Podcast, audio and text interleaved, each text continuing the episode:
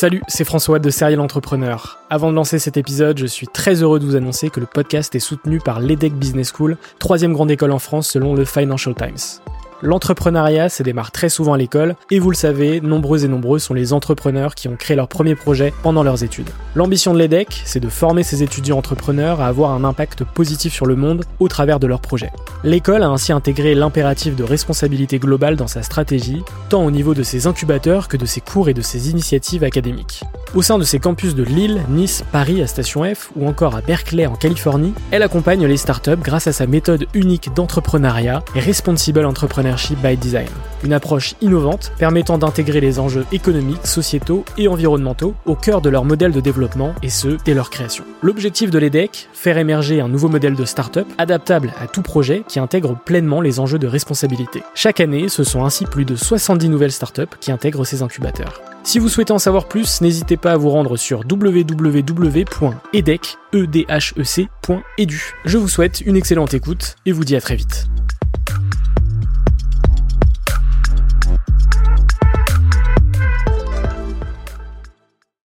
Bienvenue sur Serial Entrepreneur, le podcast des entrepreneurs.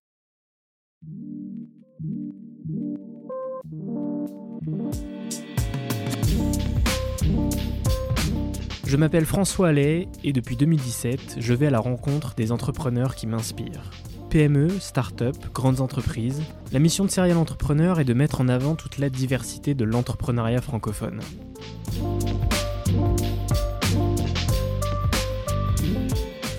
Bonjour à toutes et à tous, j'espère que vous allez bien. Aujourd'hui, on se retrouve pour un épisode légendaire. En 2020, j'ai reçu Anthony Bourbon sur Serial Entrepreneur. À l'époque, il n'est présent sur aucun réseau social à titre perso.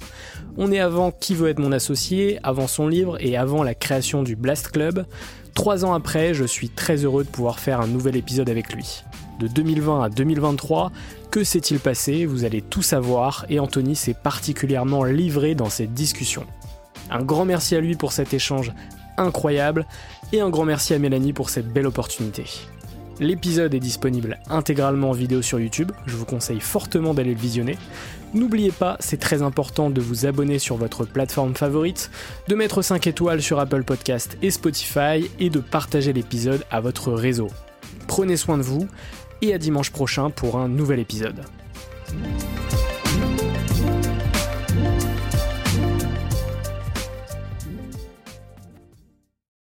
Bah moi, ce que j'aimerais, c'est potentiellement dans un an ou deux ans, on se, on se reparle pour Avec voir plaisir. un peu l'avancée de, de Feed et puis de, de- de ton parcours, de ton histoire. Donc, euh, c'est des choses qui font plaisir. Voilà. Avec grand plaisir. Rendez-vous dans deux ans. Comment tu vas, Anthony? Très bien et toi?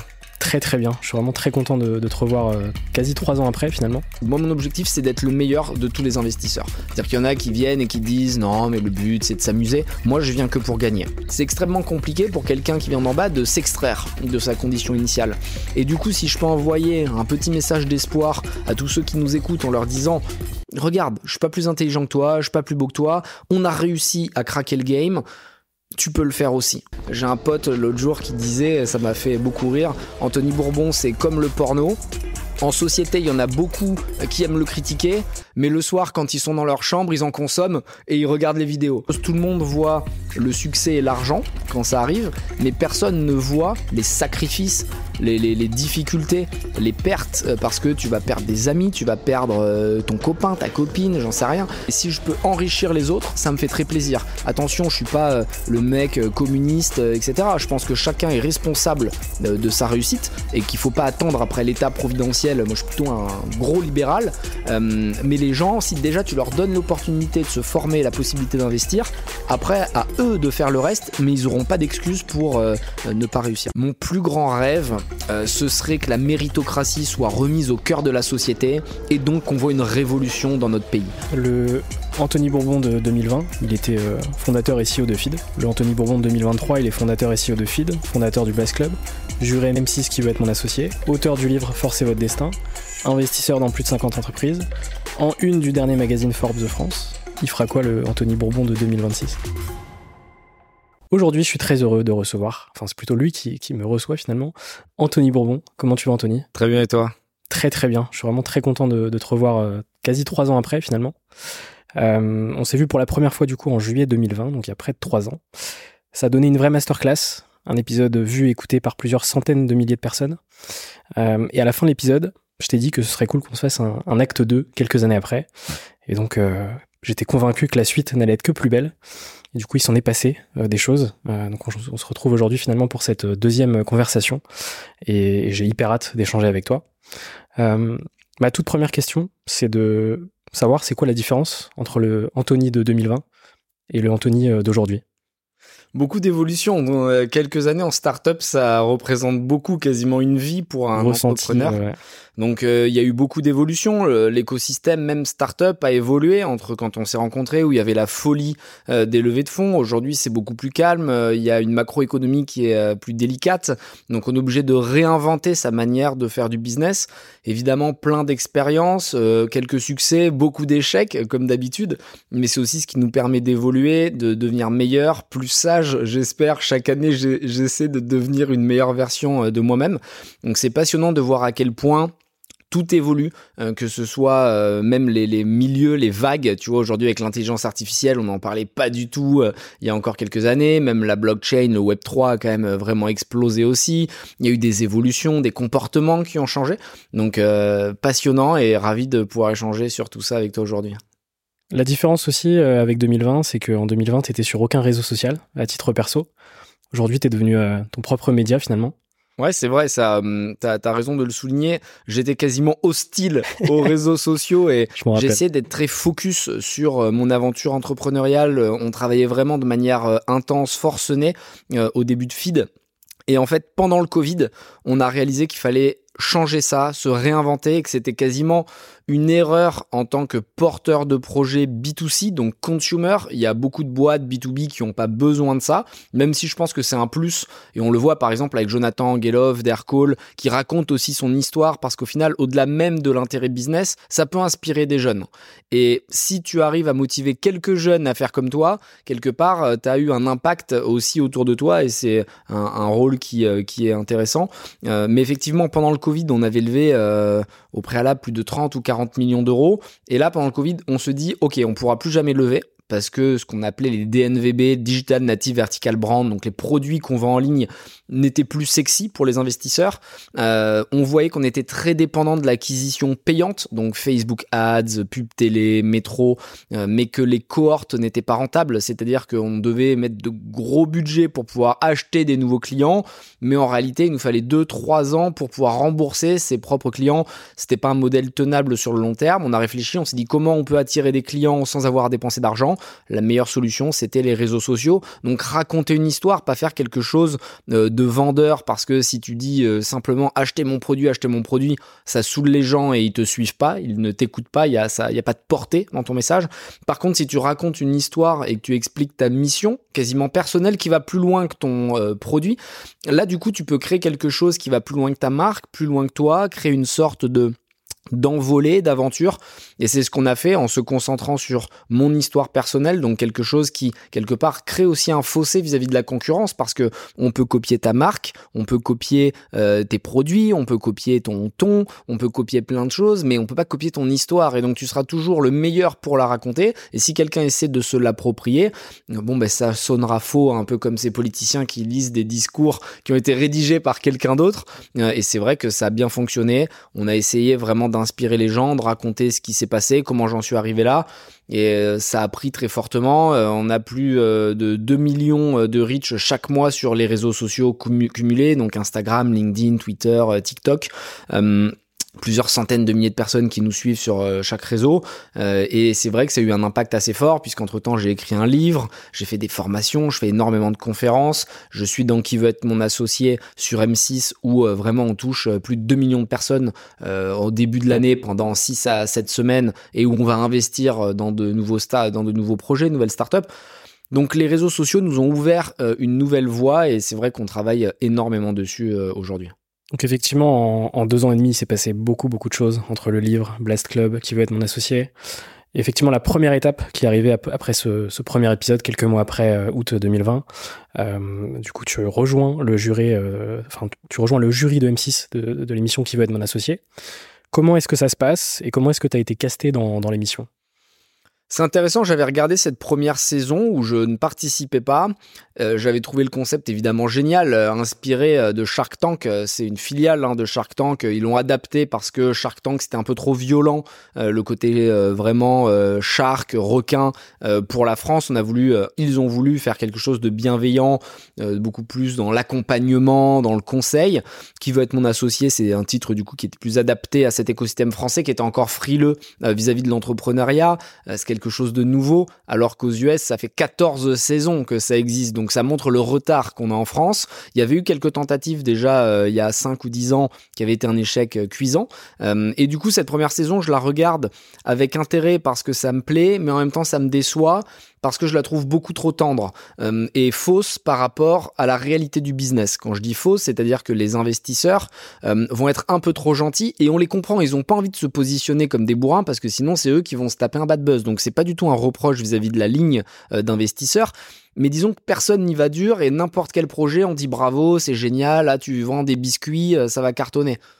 Sauf que, en fait, au fond, personne ne veut aller dans la boîte et personne n'investit. Donc, en fait, c'est paradoxal parce que les gens se disent, ah, ben, lancer un business, c'est facile, euh, mais en même temps, on peut pas lever de l'argent, je comprends pas. Et donc, moi, quand ils viennent me chercher et qu'on discute, on se rencontre avec les coproducteurs, donc, euh, euh, avec Jérémy, Omblin, qui font le casting des, des investisseurs. Moi, j'annonce la couleur en disant, si je viens, je vais tout secouer et je vais y aller comme un bourrin parce que c'est ça que j'aime faire. C'est-à-dire que si vous me demandez d'être euh, tendre, gentil, euh, dans l'amour euh, et les bisous, je préfère refuser. Et du coup, ils m'ont dit non, non, justement, on veut mettre un peu de peps, on veut que ce soit vivant. Et je suis arrivé avec cette mentalité, limite un peu trop lors de la première saison où je me suis pas mal fait tacler sur les réseaux, parce que j'ai tellement voulu compenser le surplus de bienveillance que j'en ai mis un peu plein la tronche. Et euh, c'est vrai que j'ai réussi à, équilibrer, on va dire, dans la saison 3, donc la deuxième pour moi, euh, en montrant qu'on pouvait être dur, ferme, tout en étant dans le soutien. Parce qu'en réalité, le métier d'un investisseur, c'est aussi de dire la réalité à l'entrepreneur et de lui expliquer ton business model, on l'a vu 100 fois, ça a jamais marché, il y a quand même très peu de chances que toi, tu arrives à le faire fonctionner. Voilà les raisons pour lesquelles je ne peux pas y aller. Et voilà les, conseils que je pourrais te donner, bien que, évidemment, mon avis euh, n'a pas forcément de valeur. C'est plus euh, un ping-pong qu'on fait tous les deux. Tu prends ce qui t'intéresse et tu laisses euh, ce qui ne fait pas de sens à tes yeux. Tu arrives sur cette première saison en, mode, en mode bagarre, un peu. Comment est-ce que tu as vécu le, tournage, ce premier tournage, tu vois? Parce que c'est nouveau pour toi, c'est la, la, la, télé, M6, prime time. Pas facile, ouais, pas facile. Pourtant, je suis assez à l'aise avec les podcasts et compagnie. J'en avais fait euh, euh, vraiment beaucoup. Là, c'est très différent. T'as 30, 40 caméras face à toi et tu peux pas te tromper. Tu peux pas le refaire, tu peux pas le retravailler. T'as quand même ce stress qui fait que t'es pas vraiment naturel. Euh, t'es pas la personne que t'es comme je suis avec toi. Là, on est détente parce qu'on a tellement l'habitude d'en faire. Là, tu dois pas te louper. Parfois, on te demande de refaire des prises, donc tu dois répéter exactement ce que tu viens de dire pour que la caméra elle soit plus proche de toi. Bon, il y a quand même des trucs qui sont pas naturels. C'est une grosse, grosse artillerie. Hein. C'est-à-dire qu'il y a énormément de monde qui travaille euh, sur le projet. Euh, c'est des journées qui sont très longues. Tu arrives à 7 heures, tu repars à 23 heures parfois. Parce qu'évidemment, ils ont loué les ateliers, il y a les caméras, il y a tout un truc. Tu peux pas euh, être malade. Donc, tu dois vraiment être prêt et opérationnel au moment où on te le demande c'est aussi un poids et une responsabilité parce que quand tu parles, tu peux pas dire n'importe quoi et tu peux pas faire mal aux entrepreneurs. En même temps, tu peux pas les laisser dire n'importe quoi. Donc il y a des pleurs, il y a des rires, euh, il y a aussi un jury qui est quand même beaucoup plus âgé que moi. Moi, si j'arrive, j'ai 30 ans et ils ont 60 ans de moyenne d'âge à peu près. Euh, et, donc il y a toujours ce, ce, ce duel un petit peu des générations où on va pas avoir la même lecture sur certaines technologies, sur, certains, euh, sur certaines méthodes. Et ça a créé des clashs, effectivement, qui étaient sympas, euh, que je regrette pas du tout, parce qu'au final, on est là pour faire de la télé. Et à mon sens, l'émission doit être divertissante si on veut qu'elle plaise aux Français. Si on fait quelque chose de seulement technique euh, et très calme, rigide, je pense que ça fonctionnera pas. Et la preuve, l'émission a cartonné. Ils ont battu tous les records. M6 est très content. Ils ont déjà annoncé la saison 4 qu'on doit tourner en septembre. Euh, et, je suis vraiment ravi de voir que l'entrepreneuriat euh, passionne les Français. Et ça montre que le Covid en plus été un accélérateur et que le business c'est plus des hommes en costard cravate, mais euh, c'est des jeunes, des femmes, des moins jeunes qui arrivent en jean, en t-shirt et qui ont envie de vivre leur destin à 100%, qui ont envie d'essayer des choses, qui ont envie de se lancer, qui ont envie de faire des erreurs. Et ça, c'est vraiment euh, pour moi un achievement euh, qui, qui, qui, qui tombe à point nommé. De ouf. Comment ça s'est passé euh, la diffusion quand, quand tu as regardé cette première émission T'as pensé quoi de, toi finalement? J'ai évité de trop regarder parce que je trouve ça vraiment bizarre. J'ai tous mes potes qui me disaient Viens, on se fait une projection, viens tout chez toi. Je dis Non, je suis pas prêt. C'est vraiment en mode Tu viens de sortir un film et tu te regardes au festival de Cannes. Tu vois, c'est vraiment, je, je, je, suis mal à l'aise. Euh, et c'est vrai que je vais plutôt regarder au calme, seul, en replay, pour m'analyser de manière précise et voir ce que j'ai mal fait et mieux fait. C'est-à-dire que j'essaie toujours, et les producteurs euh, sont au courant, d'être le meilleur possible. Moi, mon objectif, c'est d'être le meilleur de tous les investisseurs. C'est-à-dire qu'il y en a qui viennent et qui disent non, mais le but, c'est de s'amuser. Moi, je viens que pour gagner. C'est-à-dire que je veux être le meilleur. Et c'est pas que je manque de respect aux autres investisseurs parce que c'est que des entrepreneurs qui ont fait de très beaux parcours. Simplement que moi j'aime euh, faire le mieux euh, possible et donc je vais regarder où euh, ma langue a fourché, comment j'aurais pu mieux accompagner l'entrepreneur, comment j'aurais pu mieux me positionner sur un deal. Et c'est ça qui est passionnant, c'est voir l'évolution. Et je pense que la deuxième saison à laquelle j'ai participé, je suis bien meilleur que la première. Et ça se ressent dans tous les commentaires qu'il va y avoir sur les réseaux sociaux. Il faut être capable de faire la part des choses entre les critiques qui ont évidemment aucun sens, où on va te dire euh, il est con, il est moche, euh, enfin vraiment des trucs absurdes, tu vois, j'aime pas ses cheveux, j'aime pas, c'est vraiment génial. Et puis les critiques qui sont construites et où tu te dis, ok, si cette critique elle est revenue 10 fois, 20 fois, 100 fois, c'est que c'est moi qui ai tort. Tu vois, il y a des gens qui ont tendance à penser qu'ils ont toujours raison mais si plusieurs personnes vont dans le même sens, c'est peut-être à toi de te remettre en question et c'est ce que j'ai essayé de faire. Et je me suis encore noté des axes d'amélioration pour euh, la prochaine saison. Ce qui est marrant, c'est que euh, après chaque émission, tu t'analysais un peu les réactions. Il y avait deux teams. Il y avait euh, la team Twitter en mode full haters, les, gens réagissent au quart de tour, etc. Ils sont plutôt contre finalement ce que tu disais. Et la team Instagram où là, tu recevais que des DM bienveillants, sympas, en mode ouais bravo pour ce que tu fais, etc. Comment est-ce que tu as analysé ça c'est étonnant, on voit vraiment des différences entre les réseaux sociaux. Nous, il y a TikTok et Twitter qui sont un peu haters. Euh, et à côté de ça, LinkedIn et Instagram, euh, full love. Et, et ce qui est fou, c'est que évidemment, Instagram et euh, Instagram et LinkedIn, c'est du DM, c'est du message privé parce que tu peux pas euh, mettre un hashtag, euh, tu peux, mais ça ressort mal. Personne regarde les hashtags Kevma sur Insta, alors tout le monde regarde hashtag Kevma sur Twitter. Et donc du coup, 10 messages de haine sur Twitter amplifient et t'as l'impression que t'es haï par la France entière, alors que tu vas recevoir 200 messages en privé sur Insta où les gens vont dire merci beaucoup, ça m'inspire, tu m'as aidé à raisonner, je comprends mieux. Hein. Et donc c'était important pour nous de montrer aussi la différence et surtout de, de prouver qu'il fallait relativiser. Et je mets vraiment les tacles que je prends qui sont violents, parfois méchants, mais je les mets en avant pour dire regardez, je me fais défoncer et c'est cool. C'est pas grave, tu vois, ça va pas m'empêcher de dormir. Et, les gens adoraient justement ce double passage où il y avait vraiment des tacles. Et il faut dire à Twitter, il faut leur reconnaître qu'ils sont vraiment très drôles. C'est-à-dire qu'il y en a qui sont exceptionnels, ils arrivent à sniper et à faire des blagues, des mèmes qui sont franchement marrants. Et donc c'était aussi une manière de leur rendre euh, hommage euh, sur euh, le réseau Insta où on a un très gros reach. De ouf. Comment ça s'est passé la rencontre avec les autres membres du jury, j'imagine que tu les connaissais déjà. Euh, ils ont forcément été un peu taquins avec toi. Comment ça s'est passé cette, cette rencontre? Ouais, c'était euh, c'était marrant. Il y avait une sorte de de on se on on s'observait au début, tu vois, parce que j'étais le petit nouveau et ils savaient, la prod avait laissé entendre que j'étais un peu le fouteur de merde. Moi, j'adore.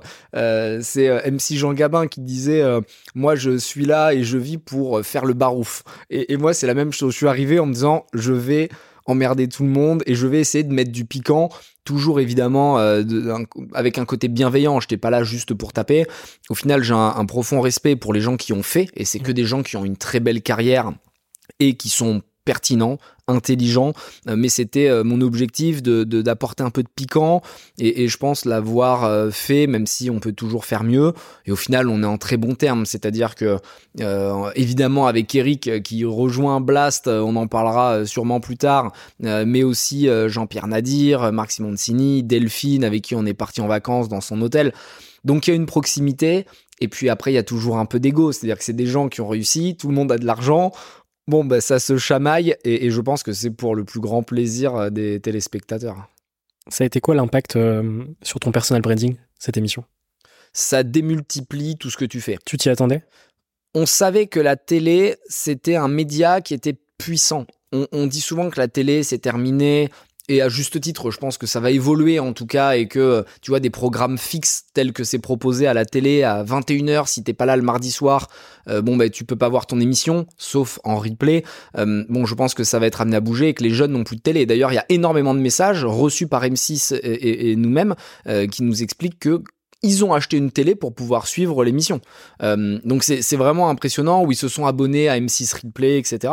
Donc ça a ramené des jeunes qui avaient déserté la télé. Euh, mais vraiment, l'impact est colossal. C'est-à-dire que les réseaux sociaux faisaient que des gens dans la rue m'arrêtaient, me parlaient, chauffeurs de taxi pouvaient me reconnaître. Mais c'était quoi, une fois par semaine? Avec la télé, c'est tous les jours. C'est-à-dire que tu peux pas sortir de chez toi sans que quelqu'un vienne te dire Ah, je t'ai vu sur M6, parce qu'il y a une proximité qui se crée, les gens t'es rentré dans leur salon et ils ont l'impression de te connaître. Et du coup, il y a une proximité qui s'installe moi, je suis pas un grand fan, tu vois, parce qu'en réalité, je suis un peu un autiste, je travaille beaucoup, je sors peu de chez moi, et c'est vrai que quand je sors, j'ai toujours un peu du mal à ce que les gens viennent, te donnent un avis, et, et, je prendrai toujours le temps nécessaire pour leur parler, parce que tu vois, tu peux pas tomber dans le côté, vas-y, j'ai pas le temps, euh, laisse-moi tranquille. Donc, t'as as un échange qui est fait, mais c'est vrai que j'ose même pas imaginer les gens connus, parce que nous, je considère que c'est une petite émission, tu vois, ça reste une émission sur M6, mais je pense à des footballeurs, à des rappeurs, à des, à des vrais stars, ça doit être insupportable. C'est-à-dire que euh, Mbappé, l'autre jour, expliquait à quel point il devait faire fermer des centres commerciaux pour pouvoir euh, les visiter, parce que sinon, ça crée des mouvements de foule. Évidemment, on euh, on peut pas s'en plaindre, parce que quelque part tu l'as cherché. Si tu vas faire de la télé, que tu fais du foot, bon bah c'est ça fait partie du deal que tu as. mais c'est vrai que les, les, Américains qui ont les paparazzi aux trousses toute la journée, euh, ça doit pas être simple. Maintenant, honnêtement, ça nous permet d'avoir un tel impact sur l'écosystème et de créer du business que je peux pas m'en plaindre. Je, je, signais le contrat, je l'assume à 100% et les gens sont très bienveillants. Ce qui est vraiment intéressant pour moi, c'est que les gens qui viennent me parler, souvent, c'est des gens qui sont plutôt défavorisés, qui viennent d'en bas, qui cherchaient des, des modèles, c'est pas le bon mot, mais qui cherchaient des personnes qui l'avaient déjà fait en se disant si lui il l'a fait, moi je peux le faire aussi. Et c'est un peu ce qui me manquait moi quand j'ai commencé, à part Bernard Tapie euh, qui venait d'en bas et qui avait une belle réussite, même s'il a mal fini, euh, t'avais pas de, de, de, personnes qui avaient euh, réussi dans l'entrepreneuriat en partant de rien. Et aujourd'hui, dans ce monde des startups qui est quand même très élitiste, où il y a beaucoup de reproduction sociale, où l'argent est entre les mains des VC qui ont un gros réseau, qui ont fait des grandes écoles, c'est extrêmement compliqué pour quelqu'un qui vient d'en bas de s'extraire de sa condition initiale.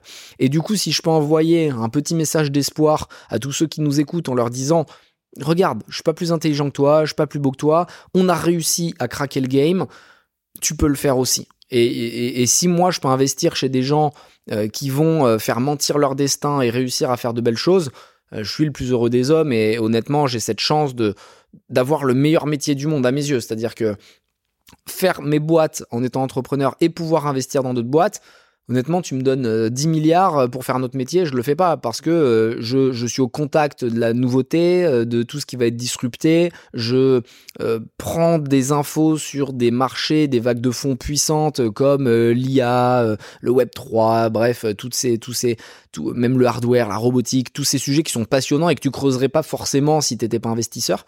Donc la télé a augmenté toute la visibilité qu'on avait avec le positif et le négatif, c'est-à-dire que tu avais des haters, ben t'en as plus, mais tu as des gens qui ont envie de bosser avec toi et t'en as encore plus, donc que ce soit pour le recrutement, euh, pour Blast, pour Feed, ça nous a fait de la visibilité, ça nous a fait monter sur les réseaux sociaux, et encore une fois, même d'un point de vue global, ça permet à l'entrepreneuriat, de manière plus large, d'exister et de prendre de la place en France aujourd'hui. Et puis évidemment, tu vois, le, le, nombre de haters, il est compensé par le nombre de gens que t'inspires au final. Exact. Parce qu'effectivement, euh, le, la chose la plus importante, c'est de devenir entre guillemets un rôle modèle aussi, euh, puisque t'as un profil qui n'est pas forcément euh, représentatif du paysage entrepreneurial français. Et c'est vrai qu'il y a beaucoup de gens qui effectivement cherchaient ce, ce, visage entre guillemets et qui du coup, à travers ton parcours, peuvent se dire, en fait, ouais, c'est possible, tu vois C'est une minorité, mais c'est possible. C'est l'objectif. Hein. Si on peut inspirer une personne, je suis prêt à avoir 1000 haters, tu vois, en compensation. Euh, il faut vraiment prendre du recul et moi j'ai cette chance de euh, relativiser tout ce qu'on va dire sur moi. J'ai un pote l'autre jour qui disait, ça m'a fait beaucoup rire, Anthony Bourbon, c'est comme le porno. En société, il y en a beaucoup euh, qui aiment le critiquer, mais le soir, quand ils sont dans leur chambre, ils en consomment et ils regardent les vidéos. Et j'ai trouvé ça assez juste parce qu'en fait, c'est le jeu en société, euh, tu vois, pour les VC euh, ou euh, ce que moi j'appelle les bourgeois, ceux qui ont de l'argent, ils ont raison de me taper dessus parce que je viens un peu mettre un coup de pied dans la fourmilière, que ce soit avec Blast, que ce soit avec les vidéos, avec les réseaux sociaux. Et donc, quand tu fais bouger l'ordre établi, ça fait peur. Euh, et donc ils ont raison de venir euh, me critiquer. Mais la réalité, c'est que euh, c'est pas moi qui vais changer le marché. Je vais simplement ouvrir quelques portes, faire passer des messages, et après c'est le peuple qui prendra son envol par lui-même. Et c'est la beauté de la chose, la beauté des réseaux sociaux. t'as pas besoin d'être financé, t'as pas besoin d'avoir du réseau. Si tu mets une vidéo et qu'elle fonctionne et qu'elle a des millions de vues, bon, mais t'as touché du monde. Et les, les ou les jaloux, ils ont beau jacter dans leur resto là étoilé, ils feront rien bouger du tout. Clairement entre la saison 1 et la saison 2, il s'est passé euh, quand même 2 euh, trois trucs. Notamment, tu as sorti un livre. Enfin, tu as écrit, tu commencé à écrire un livre euh, après la saison 1. Comment est-ce que ça s'est passé, cette écriture, et qu'est-ce qui t'a donné envie de l'écrire, justement? On m'a proposé, les éditions Lafon m'ont contacté, m'ont dit est-ce que ça t'intéresserait d'écrire un livre? J'avais jamais pensé, je trouvais ça un peu tôt parce que je voulais vraiment pouvoir réussir et dire regardez, je viens de tout en bas et j'ai une vraie réussite à montrer. Quand je parle de réussite, c'est vraiment en centaines de millions, en milliards. Et en fait, j'ai réalisé que la réussite, c'est pas que de l'argent et qu'un montant que tu as sur ton compte en banque, c'est un message d'espoir et c'est raconter ton aventure au fur et à mesure et que quelque part ça me mettait de la pression positive de dire voilà où je veux aller. Et c'est là que j'ai commencé à dire, ouais, je vais être milliardaire, non pas parce que je veux accumuler de l'argent inutilement, mais parce que je pense que ce sera un message envoyé au reste du monde, et que si, en tant que fils de contrôleur, euh, père violent, euh, mère euh, très fatiguée, dépressive, je me retrouve à la rue à 16, 17 ans, et j'arrive à atteindre ce goal, n'importe qui peut le faire. Et donc j'ai décidé de raconter cette histoire dans un bouquin.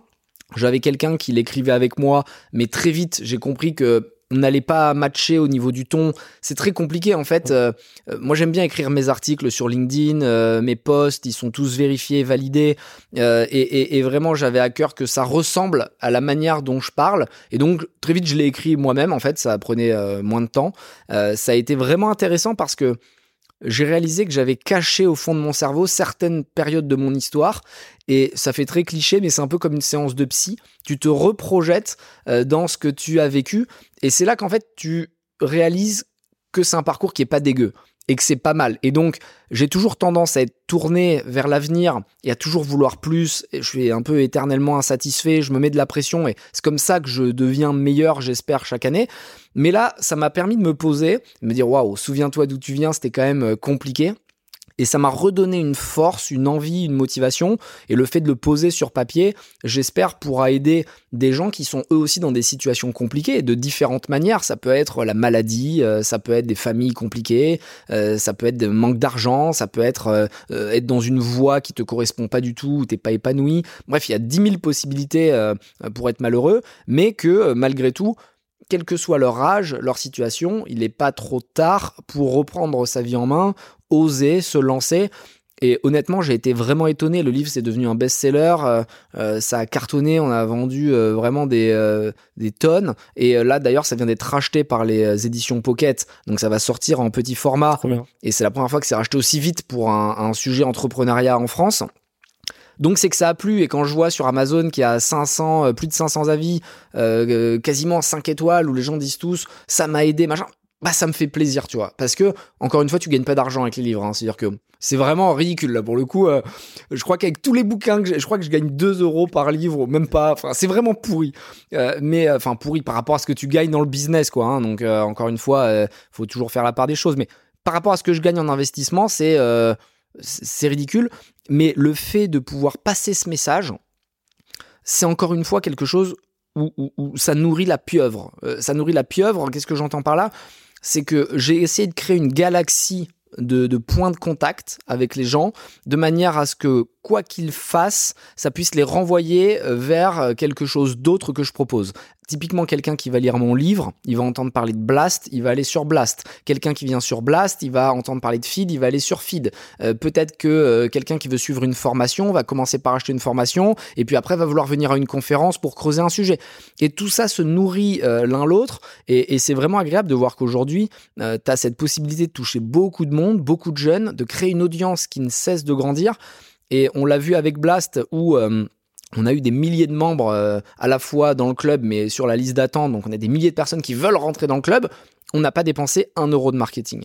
Et je pense que c'est la meilleure preuve de la puissance des réseaux sociaux, quand tu as un message qui est bien défini, avec une charte éditoriale qui est claire, limpide, cohérente et qui tient dans le temps, parce que tu vois, euh, il s'agit pas de changer de thème tous les trois jours, il faut marteler un message, euh, il faut essayer de se réinventer, mais toujours avec une cohérence sur le long terme tu peux vraiment toucher beaucoup de monde et c'est pour ça que je dis euh, souvent que contrairement à ce qu'on pourrait dire euh, notre génération c'est compliqué de gagner de l'argent on n'a pas eu le pétrole on n'a pas eu le trading on n'a pas eu ci on n'a pas eu là je pense qu'on n'a jamais eu autant de chance de devenir millionnaire en partant de rien que pendant notre génération aujourd'hui ta Shopify, euh, ça te coûte 50 euros pour créer ton site internet et pour vendre tes produits. Les réseaux sociaux, c'est le meilleur média possible et gratuit à l'époque euh, pour créer une boîte. Une société anonyme, ça te coûtait 50 000 francs. Aujourd'hui, pour 100 balles, tu peux créer ta boîte. Donc il y a plein de choses qui vont dans le bon sens et, du coup si on peut jouer un, rôle dans, dans, cette, dans toute cette énergie ambiante, on est ravi de le faire. Moi je l'ai lu deux fois, j'ai beaucoup beaucoup beaucoup aimé, tu vois. Merci. Je le, vois comme un manuel qui décrypte euh, en même temps ton parcours, mais ton mindset aussi, ta détermination, tu vois, à vouloir faire bouger les, bouger les choses. Et aussi, tu décryptes aussi pas mal euh, les inégalités euh, sociales en France. Tu dégommes évidemment beaucoup les politiques. Est-ce qu'un jour, tu te verrais dans ce, dans ce milieu, justement, pour faire bouger les choses d'un point de vue politique? Parce que moi, je suis convaincu que le jour où, justement, la politique va pouvoir bouger, c'est que euh, à la tête du pays, ce sera plutôt des entrepreneurs que des, hommes politiques qui ont fait de la politique toute leur vie, tu vois. T'en penses quoi? Ça, j'en suis convaincu, je suis complètement aligné avec toi. Il va y avoir de gros changements de notre génération, de notre vivant. Je sais pas forcément dans quel sens, mais je pense que le peuple va se réveiller et que le peuple va réaliser qu'il ne peut pas être gouverné par des gens qui n'ont jamais travaillé dans le privé, qui n'ont aucune conscience de la réalité. J'ai cette chance euh, d'avoir euh, pu vivre aux côtés des très pauvres qui se rationnaient pour pouvoir manger à la fin du mois et aujourd'hui vivre aux côtés des très riches euh, qui peuvent dépenser 100 euh, 000 euros dans un week-end pour prendre un jet privé, faire un aller-retour à New York. Et en fait, ces deux mondes n'ont pas conscience que l'autre existe et ça va créer des distorsions de réalité qui seront trop fortes pour pouvoir euh, contenir la société et la, haine qui va, qui va en, être je sentais cette tension déjà quand j'étais en banlieue et que j'étais jeune, euh, cette envie de révolution. Je pense que les gilets jaunes l'ont confirmé, euh, quelle que soit notre position d'ailleurs, parce que moi je fais pas de politique, je suis vraiment, euh, je vote blanc à chaque fois parce que je me sens pas représenté par qui que ce soit.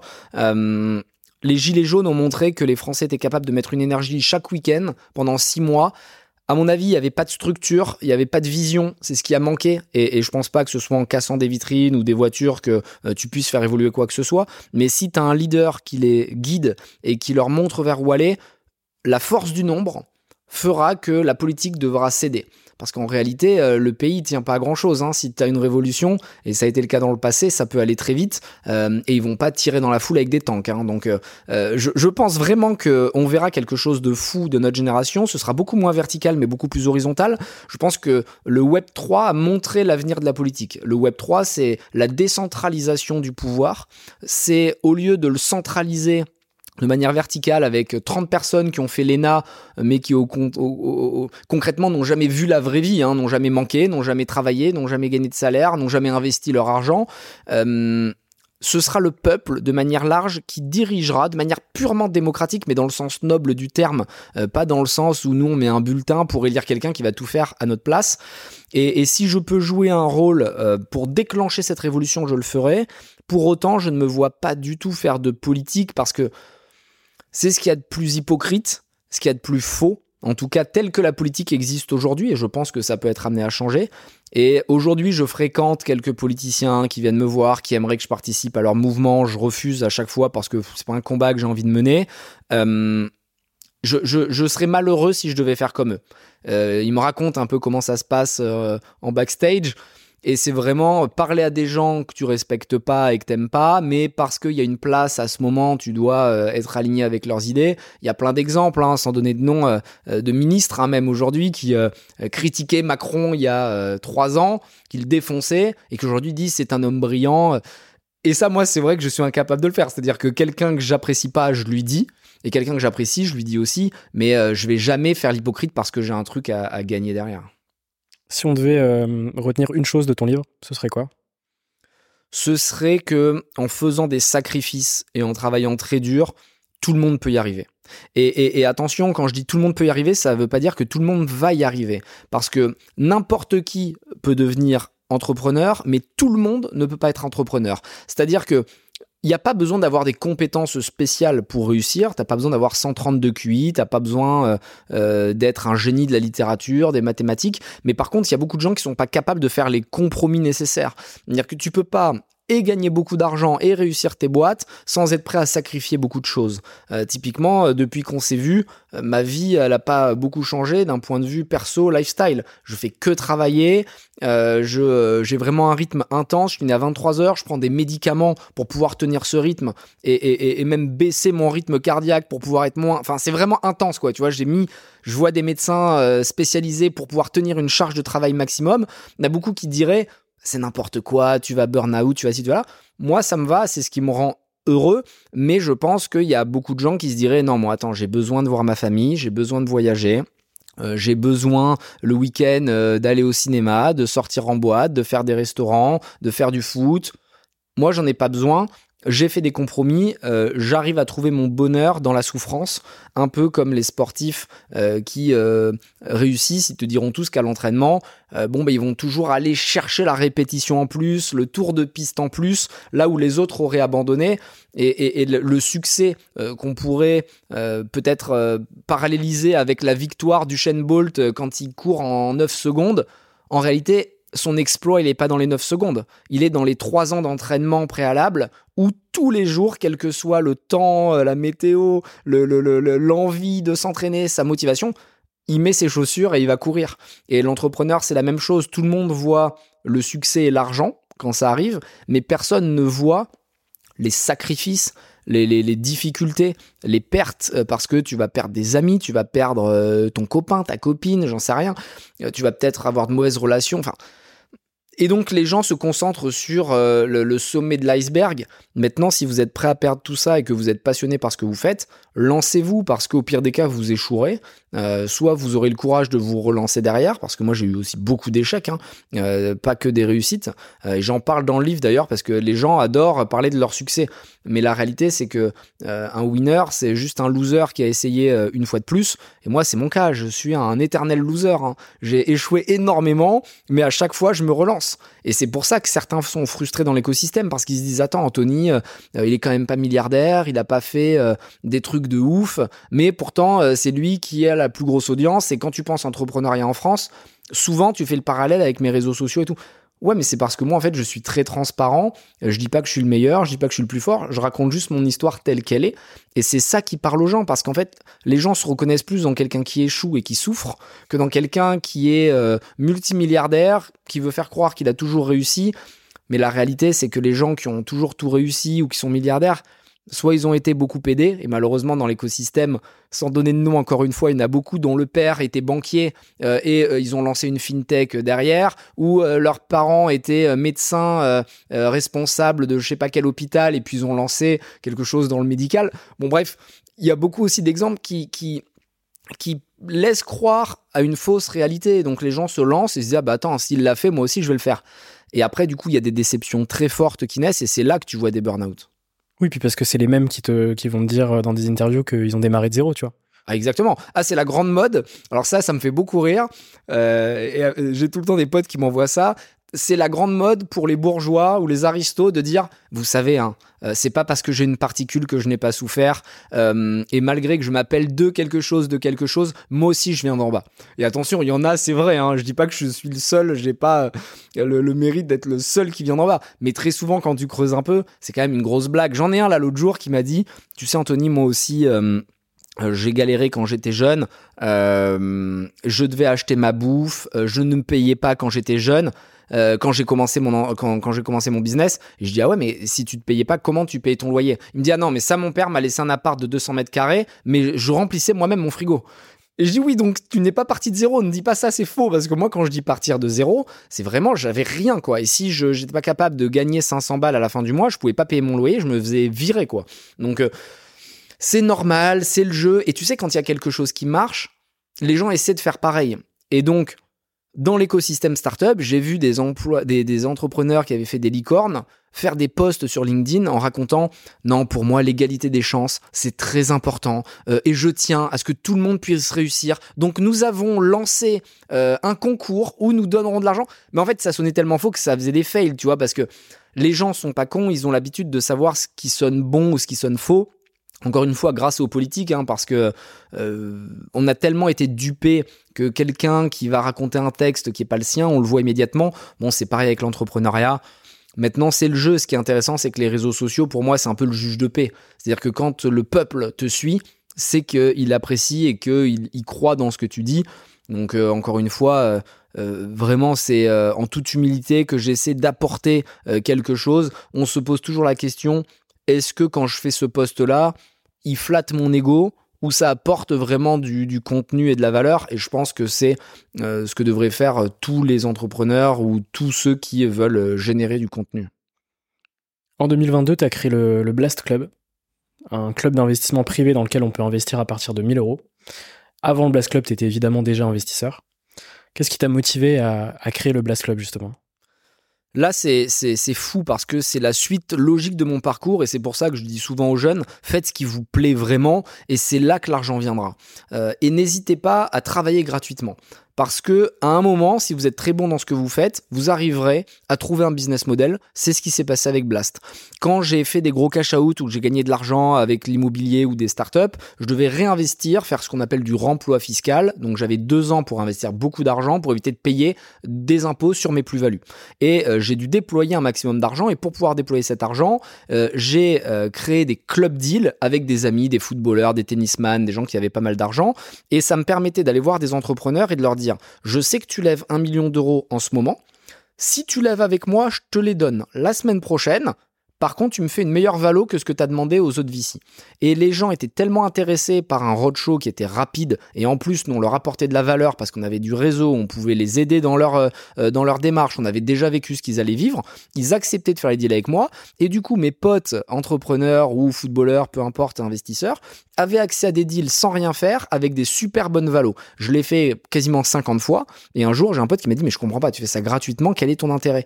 Et je lui ai dit, mais ça m'intéresse pas de gagner de l'argent sur vous parce que concrètement, c'est du gain petit. Par contre, ce qui m'intéresse, c'est de pouvoir négocier les valos euh, super basses et d'aller vite, d'avoir de l'argent, tu vois, qui est réuni en quelques jours seulement, parce que comme ça, je peux déployer mon argent. Et en fait, en parallèle, j'ai lancé mes réseaux sociaux. Au début, j'avais pas les réseaux comme tu le soulignais tout à l'heure. Et quand je les ai lancés, j'ai reçu, je sais pas, mais des milliers de demandes. J'aimerais investir 1000 euros avec toi. Comment on fait? Et la réalité, c'est que c'est impossible de faire rentrer un petit porteur dans les tours de table parce que les, les entrepreneurs veulent lever avec des gens connus qui mettent des gros tickets parce qu'ils veulent pas une cap table à rallonge. Donc une cap table, c'est la table de capitalisation, c'est l'ensemble de tes investisseurs. Et si tu as 300 lignes à gérer, à chaque fois que tu as un PV d'assemblée générale à faire signer, bon ben tu mets six mois à récupérer toutes les signatures et c'est pour ça que c'est impossible pour quelqu'un qui n'est pas dans l'écosystème avec de très gros moyens d'investir dans les startups alors que pourtant c'est la classe d'actifs la plus rémunératrice en Europe depuis 10 ans quand tu la compares à toutes les autres. Donc euh, immobilier, bourse, euh, évidemment livret A qui est ridicule. Et je me suis dit ça pourrait être très intéressant de créer un club où je vais réunir à la fois les très riches comme mes potes qui font du foot, mais aussi euh, les gens de la classe moyenne qui ont simplement 10 000 euros à mettre dans l'année dans les startups. Et donc du coup, j'ai créé Blast qui leur permet d'être membres et d'investir à mes côtés dans les mêmes conditions que moi au même moment que moi. C'est-à-dire que trois fois par mois, généralement, je propose trois dossiers, j'investis mon argent perso dans ces dossiers et je leur dis qu'ils même me suivent. On fait quelque chose de super stylé d'un point de vue expérience utilisateur, on met en ligne le dossier avec mon analyse, euh, l'audit, la due diligence, le business model, euh, une vidéo du fondateur qui explique pourquoi il fait ça. Ensuite, on fait un live storm où les fondateurs viennent pitcher en live leur boîte. Il y a les 2500 membres qui leur posent des questions en temps réel pour dire et pourquoi ci, pourquoi ça. Donc du coup, ils s'imprègnent, tu vois. Et donc il y a un côté démocratisation des startups, euh, enseignement parce que notre objectif c'est aussi de leur donner euh, de la valeur et on fait beaucoup de live où on va euh, aborder un sujet précis. comment négocier les valorisations? Qu'est-ce que les signaux faibles dans une levée de fonds? Quelles sont les clauses juridiques à ne jamais négliger dans un contrat? Bref, on donne de la valeur et après les gens disent bah moi je voudrais mettre 1000, moi je voudrais mettre 5000, moi je voudrais mettre 80 000. Les gens peuvent investir entre 1000 et 80 000 euros par projet en fonction de leur adhésion. Ils ont une adhésion bronze euh, qui est pour ceux qui veulent investir 10 000 dans l'année jusqu'à l'adhésion diamant où là euh, tu peux investir 300 000. Donc c'est des gros volumes et ça cartonne. On a 100 millions d'euros à investir en 2023, ce qui fait de nous le plus gros investisseur early stage français. L'année prochaine on aura sans doute 200, 300 millions à investir, ce qui fera de nous le plus gros investisseur en Europe. Et là, je pense que c'est l'aboutissement de mon histoire personnelle. Très souvent sur les réseaux, les gens me critiquaient à juste titre en disant Ok, c'est bien, tu dis que ça va pas l'écosystème, que c'est inégalitaire, mais qu'est-ce que tu proposes? Et là, Blast, en fait, c'est la solution euh, à plus d'égalité parce que ça permet à Madame Michu qui habite à Jonzac de financer les réussites de demain. Et en plus d'apporter de l'argent aux startups, on leur apporte une visibilité inégalée inégalable, tout simplement parce que quand tu as 2500 personnes euh, qui vont communiquer au même moment avec un wording que l'entrepreneur leur a donné, avec un visuel une vidéo que l'entrepreneur leur a donné et que tout le monde poste euh, à 18h sur Instagram, LinkedIn, euh, Facebook, etc., ça fait un awareness incroyable euh, à, la, startup. Et en plus d'être leur premier client, on est leurs ambassadeurs, on est des personnes sur qui ils peuvent compter. On a des, experts évidemment sectoriels dans le club et quelqu'un qui a besoin d'un expert intelligence artificielle, il peut mettre sur le Discord où tous nos membres sont réunis. On recherche quelqu'un qui est expert dans le sujet. Est-ce qu'il y en a un parmi vous? Bref, c'est vraiment le, mélange des deux mondes. Et on est vraiment ravis d'avoir réussi à mettre ça en place parce que je pense honnêtement que c'est l'avenir de l'investissement. C'est-à-dire que pendant dix ans, c'est les VC qui ont gardé un peu le secret euh, de, cette pépite parce qu'il y avait des multiples incroyables. Aujourd'hui, c'est beaucoup plus compliqué pour eux parce que la macroéconomie s'est dégradée et donc les LPs, les investisseurs des investisseurs ont dit attendez, on lève le stylo parce qu'on perd déjà de l'argent en bourse, en IMO, on veut pas en perdre en capital risque. Nous, on se positionne dans le creux de la vague au moment où personne ne veut y aller. Et donc, on a des, négociations ultra faciles parce que bon, on est les seuls à investir, si je fais euh, très simple, et ça nous permet de faire des deals qui sont ultra intéressants pour les petits porteurs. Et quand la bulle repartira, parce qu'elle va repartir, euh, c'est une question de cycle, hein, tout le monde connaît par cœur, bon ben là, on sera positionné dans une centaine, deux centaines de startups, et c'est là qu'on pourra faire de très gros gains. La dernière actu, c'est que Eric Larchevêque euh, a rejoint le projet récemment en tant que expert et ambassadeur de Blast Club sur des sujets évidemment euh, crypto, Web3, tech au global. Comment ça s'est passé euh, cette rencontre avec Eric? Euh, Et est-ce que tu veux me parler justement de, ce fit euh, avec Eric Larchevêque? Avoir Eric Larchevêque dans le club, c'est vraiment une grande chance pour nous parce que ça démontre que c'est pas un projet euh, d'un fou euh, esselé, euh, mais ça apporte de la légitimité, de la crédibilité. C'est quelqu'un qui a fait une licorne, qui est reconnu, tu vois, qui a 50 ans, qui est beaucoup plus posé. Moi, je suis un peu le feu, lui, c'est la glace, et donc il y a une complémentarité très forte. Son expertise sectorielle est très différente de la mienne. Lui, c'est le hardware, la robotique, l'intelligence artificielle, le Web 3, et donc il va apporter des dossiers de son deal flow privé euh, perso euh, qui sont vraiment très pointus. Et donc les membres vont pouvoir investir à la fois dans mes deals, mais aussi les deals d'Eric, sans n'avoir rien d'autre à payer. Donc on est le premier club à proposer différentes expertises, et c'est naturellement ce qu'on va continuer à faire, avec des experts sectoriels spécialisés sur quelque chose, de manière à ce que tu puisses diversifier ton portefeuille. Là on a du early stage, on a maintenant du hardware et de la tech au sens propre. On peut imaginer que plus tard il y aura un expert private equity qui va faire un peu plus du late stage, et donc tu pourras investir avec moins de risques, euh, avec évidemment moins de retours, du coup, moins de euh, rendement, mais pour le coup, quelque chose de plus safe. Et c'est vraiment rassurant pour nous de voir que euh, des sommités comme Eric sont très motivés et on est en discussion avec d'autres personnes qui ont envie de participer à cette aventure parce que c'est quelque chose de très fort de, permettre au peuple d'investir son épargne. Et quand tu vois qu'aujourd'hui, le peuple, les seuls produits qu'on lui propose, ça vient des CGP ou du banquier qui est simplement rémunéré sur les commissions qu'il a, donc il te conseille pas quelque chose dans lequel il croit. Il te conseille ce qui lui rapporte le plus d'argent à lui. Idem pour les SCPI, idem pour les produits structurés. Quand tu vas voir ton banquier, il faut bien comprendre qu'il ne te conseille pas pour toi. il te pousse quelque chose sur lequel il est rémunéré. Et nous, c'est l'inverse. On met notre argent dans les mêmes deals que nos membres. C'est-à-dire qu'on y croit tellement et on est tellement aligné avec eux que notre argent, on le met et on est rémunéré par un caride, c'est-à-dire une partie de la plus-value qui sera générée comme n'importe quel fonds d'investissement, on va prendre 20% de la plus-value. Typiquement, euh, si Blast euh, gagne 10 000 euros, eh bien nous, on prendra 2 000 euros sur la plus-value, ce qui fait que ça aligne euh, complètement les intérêts des membres et ceux de l'équipe Blast, ou encore une fois, on a des analystes, on a des avocats en interne, on a des comptables, on a des investor relations qui parlent avec les membres pour les conseiller sur la fiscalité, qui sont des vrais CGP, des vrais banquiers. Donc on n'a pas pris des SAV low cost, on a vraiment des gens qui sont vraiment pointus. Euh, on a des directeurs d'investissement, on a des directeurs d'opération, on a vraiment du monde. Et donc vraiment, c'est le meilleur des deux mondes. Eric, je pense, est très content de nous rejoindre. On en avait parlé au tout début quand euh, on était chez Kevma, euh, dans Qui veut être mon associé. Il m'avait dit, Anthony, tu vas jamais y arriver. C'est hyper dur de renverser ce monde de l'investissement qui est tenu par les VC. À mon avis, c'est peine perdue. Et puis, on est resté en contact et je lui ai dit, tu te souviens quand tu m'as dit que ça allait être compliqué? Regarde un peu ce qu'on a mis en... Il est venu dans les bureaux, il a visité et il a observé la manière avec laquelle on avait mis en place quelque chose de militaire. C'est-à-dire que c'est opérationnellement impressionnant parce qu'on fait 3 à 4 levées de fonds par mois, ce qui est colossal. Un VC fait 10 invests dans l'année, grand maximum. La plupart font plutôt 3 invests. Nous, on en fait 3 ou 4 par mois. Donc c'est vraiment quelque chose de mathématique. On a vraiment un process mis en place qui est très fort. Et quand il a observé ça, il s'est dit, ça va marcher. Euh, et d'ailleurs, il y a une traction qui est très forte, puisque sans avoir dépensé un euro de marketing, on aura 5000 euh, membres euh, d'ici la fin de l'année. Ça montre la puissance de la, de la masse, la puissance du peuple, et c'est vraiment quelque chose qui fait du sens pour moi, puisque je viens d'en bas, je permets aux gens d'en bas d'investir avec moi dans cette haute sphère, et du coup, j'ai pas fait ce que la plupart des gens font généralement, c'est quand tu as réussi à t'extraire, t'oublies du tout d'où tu viens, et euh, tu euh, pars avec les riches, puisque finalement, pourquoi te prendre la tête? C'est quand même très cool d'aller en vacances, de faire du surf, d'être dans les belles voitures.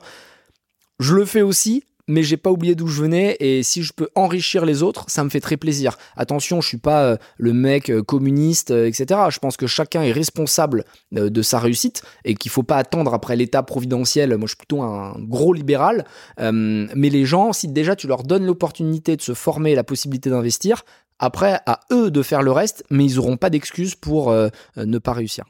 C'est marrant parce qu'on a, on a reçu Eric euh, sur le podcast euh, il y a, il y a une semaine et il m'a raconté exactement la même chose. Ah C'est-à-dire que quand tu es allé le voir justement sur qui va être mon associé, que tu lui as présenté le projet, il était en mode ok, le concept est cool, mais sur l'exécution, ça va être extrêmement difficile. Et puis effectivement, quand il a découvert l'intérieur du Blast Club, il, a été impressionné et même choqué du niveau d'exécution quoi. Ouais, non, c'est trop cool. Je pense qu'on on pense pas à toutes les problématiques effectivement qu'il y a derrière, euh, le légal, bancaire, etc. Enfin, c'est un truc de fou. on est euh, régulé par l'AMF, donc l'autorité des marchés financiers. Il faut des agréments pour pouvoir euh, exécuter parce que tu touches à l'épargne. En France, dès que tu touches aux épargnants, c'est extrêmement rigoureux, extrêmement compliqué, et on a mis en place quelque chose qui n'existait pas. C'est-à-dire que tu avais du crowd equity classique où c'était, euh, tu pouvais aller investir dans un dossier qui généralement était très mauvais. Euh, jusqu'à présent, l'image du crowd equity en France, c'était les dossiers dont personne ne voulait. Donc c'était euh, le énième savon solide qui essayait de lever des fonds. Tous les investisseurs de Paris avaient dit non. Du coup, ça se retrouvait sur ces plateformes très cheap, qui étaient d'ailleurs gratuites, ouvertes à tous. Et les gens allaient investir et revoyaient jamais leur argent puisque c'était des dossiers dont personne ne voulait. Nous, on a essayé de faire l'inverse. On veut avoir les dossiers que tous les autres veulent. Et donc, avant même que les dossiers se retrouvent sur le marché, c'est le principe du off-market. C'est comme dans l'immobilier. Si tu as un super bien, immobilier, il finira jamais sur le bon coin ou se loger parce qu'il aura déjà été préempté, acheté par ceux qui ont le réseau, par ceux qui euh, se passent les bons deals en sous-main. C'est pareil dans les startups, euh, les bons dossiers. Personne n'en entend parler et on essaie de les closer le plus vite possible. Et moi, mon argument massu, c'est de dire aux fondateurs, si tu fais un roadshow, donc une levée de fonds classique, t'en as pour six mois où tu vas rencontrer tous les investisseurs de la place. Moi, je te propose d'avoir l'argent dans un mois tu signes demain la LOI, on fait un truc ultra faire et tu as 2500 membres qui vont te pousser à fond derrière. Si j'étais à la place de l'entrepreneur, je le ferais immédiatement. Donc tout le monde est gagnant et c'est ça qui est trop cool. Cet épisode, il sort euh, ce dimanche. Ça va aller assez vite. Euh, c'est quoi justement, euh, quand est-ce que les, portes réouvrent du Blast Club? Et c'est quoi les, les prochains deals? C'est quand les prochains deals?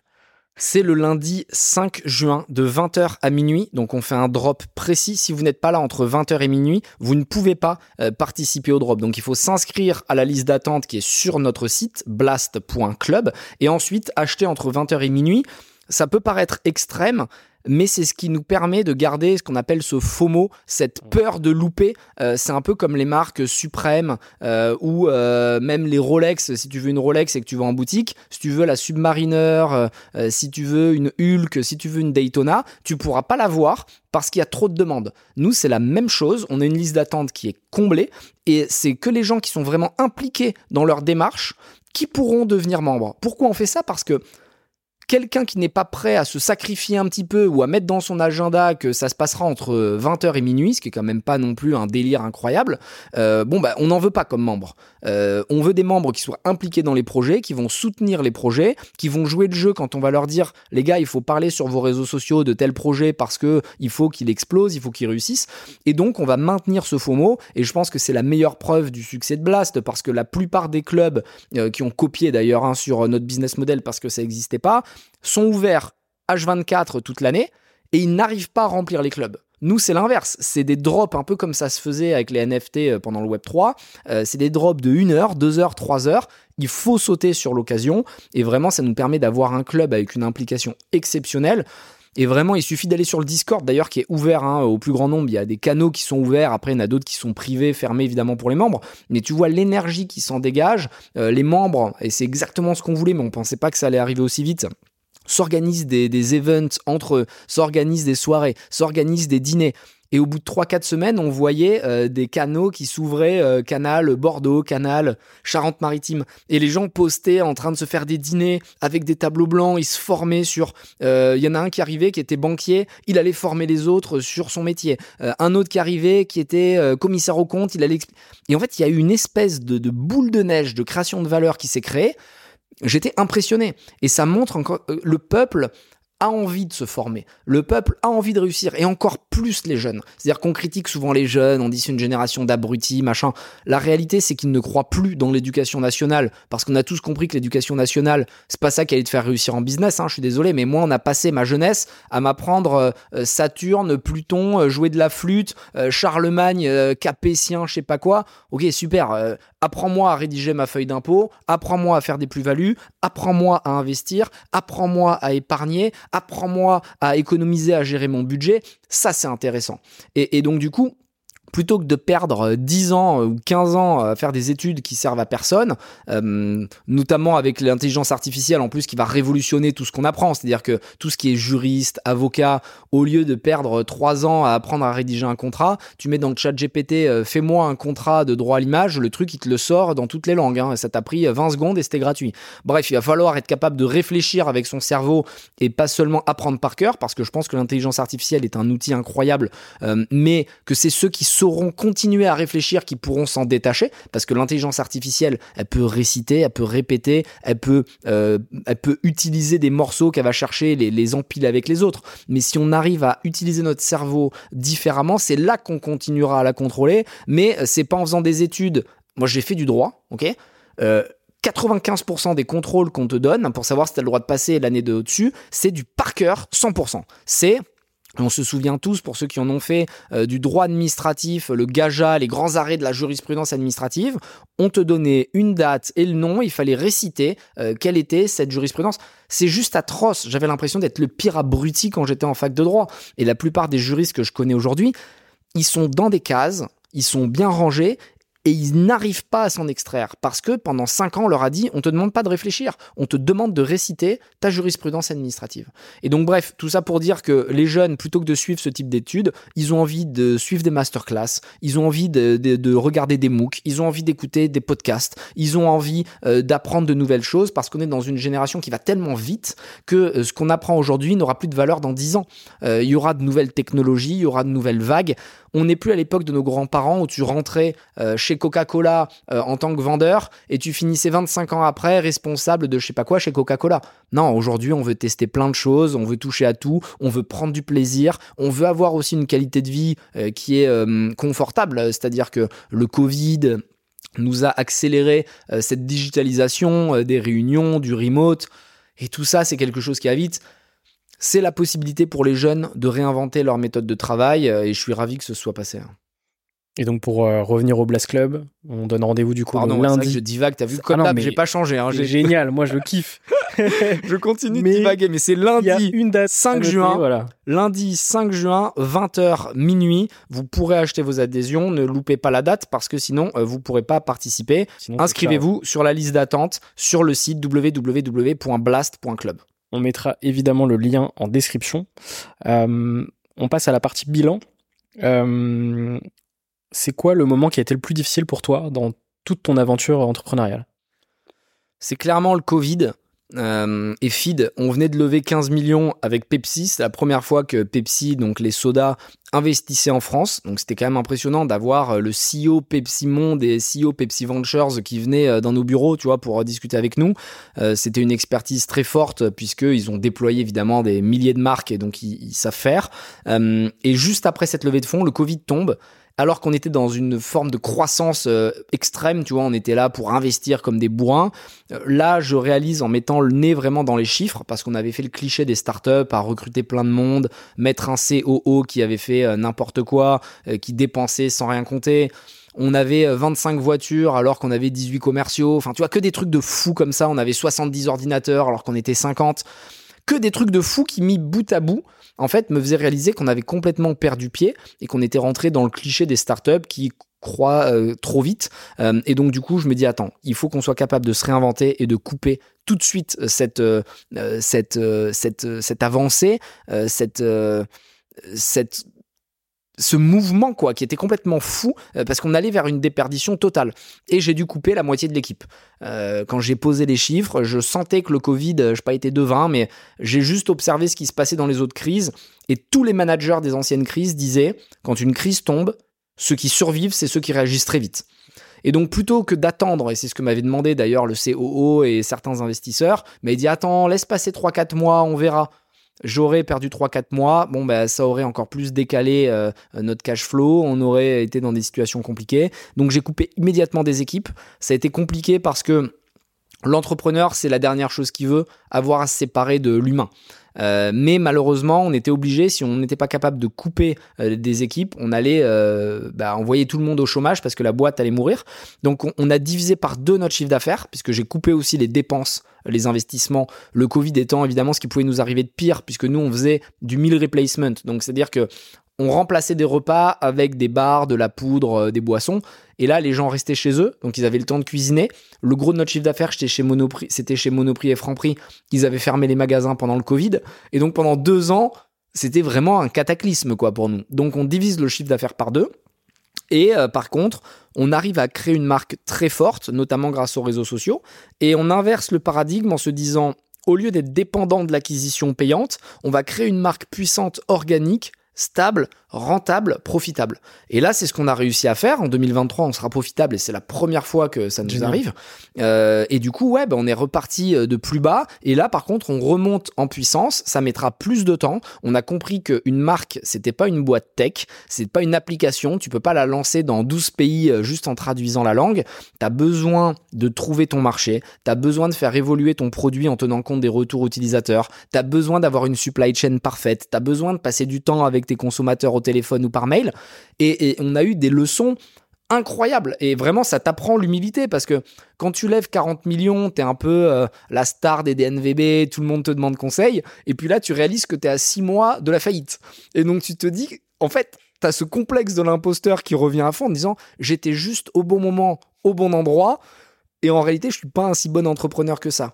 Et, et, ça a été des leçons exceptionnelles. Et je dis souvent à mes investisseurs, même s'ils n'aiment pas trop cette expression, que euh, les 40 millions, ça m'a payé la meilleure école de commerce possible au monde. Parce que j'ai tout vu, j'ai vu l'ascension rapide, j'ai vu l'échec, j'ai vu les gens qui te tournaient le dos quand ça marchait moins, les employés qui démissionnaient parce qu'ils disaient attends, moi je préfère partir avant que ça meure, comme ça mon CV n'est pas sali. Enfin, tu vois vraiment la réalité du business. Et puis j'ai vu aussi cette étape où tu relances la machine avec des gens qui t'ont fait confiance, qui ont été fiables, loyaux, honnêtes, qui t'ont accompagné à qui d'ailleurs j'ai donné un maximum de responsabilité. J'ai vraiment compris à ce moment-là qu'un bon entrepreneur, c'est quelqu'un qui sait s'entourer.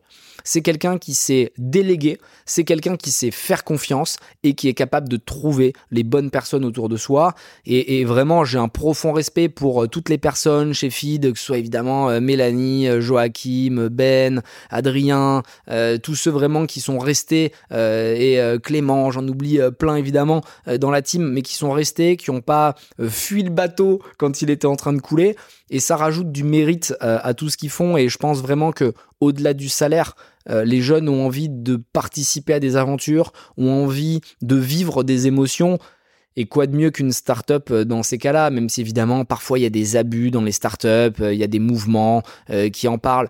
Il n'y a pas que du bon, il n'y a pas que du mauvais. Comme dans tous les milieux. Partout. C'est-à-dire qu'en fait, il n'y a pas un milieu où mmh. tout est parfait, que ce soit dans le cinéma, dans la musique, chez les comptables, chez les avocats.